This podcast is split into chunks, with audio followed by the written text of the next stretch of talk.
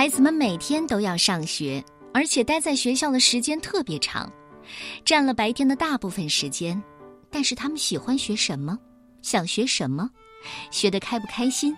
又有多少大人关心呢？所有的大人们，都请听听这个故事吧。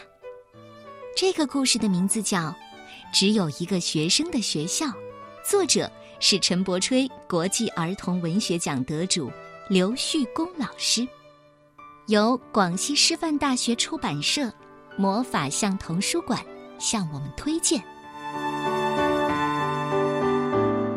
今年开学的时候，只来了一个学生，老师们很担心，再这样下去，他们迟早都要失去工作。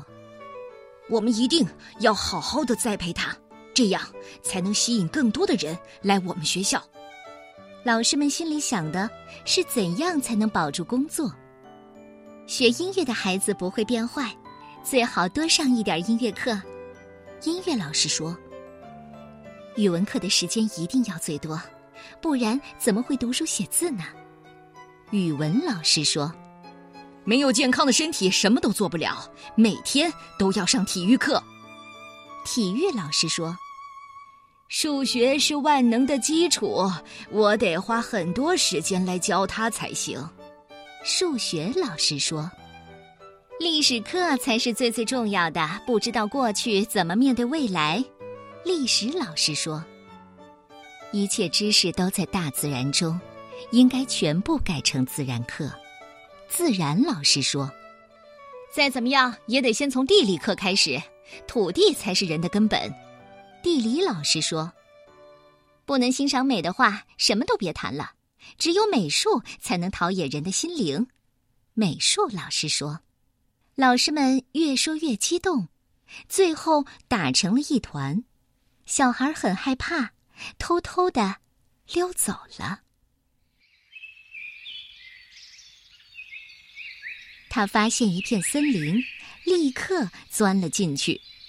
他遇见了一位老伯伯，他们一起闻花香，看小虫子。小孩走到厨房，一位阿姨请他喝汤，真好喝啊！他觉得全身都温暖起来了。小孩来到操场，他看见一个球和一只小狗，他们一起滑滑梯，一起跑步，在草地上翻滚。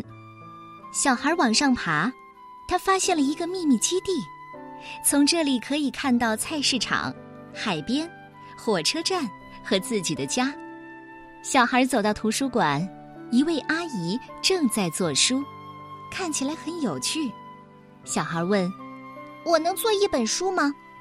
阿姨说：“当然。”小孩趴在地上画他的书，风吹进来，凉凉的，很舒服。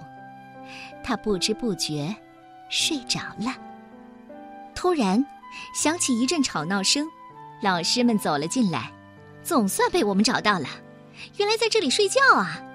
我就知道不进教室的小孩一定在鬼混。这样逃课乱跑，怎么能学到东西呢？当然不可能学到，我们都还没开始上课呢。图书馆馆员请他们小声一点儿，他请大家看看小孩画的书：厨师、漏勺、蝴蝶、轮船、夕阳、小狗。但是翻到最后一页，许多怪物打成了一团。所有的老师都静了下来。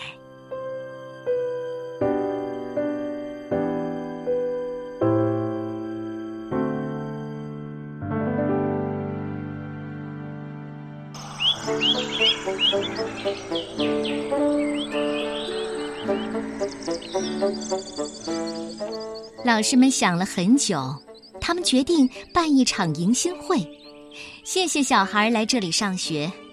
语文老师做了面包，美术老师唱了一首歌，数学老师做了木头小汽车，历史老师缝了一条小手帕，地理老师表演了魔术，音乐老师画了一幅画，自然老师和体育老师一起盖了一间小树屋。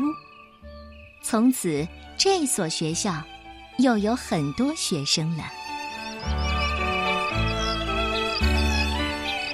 Thank you.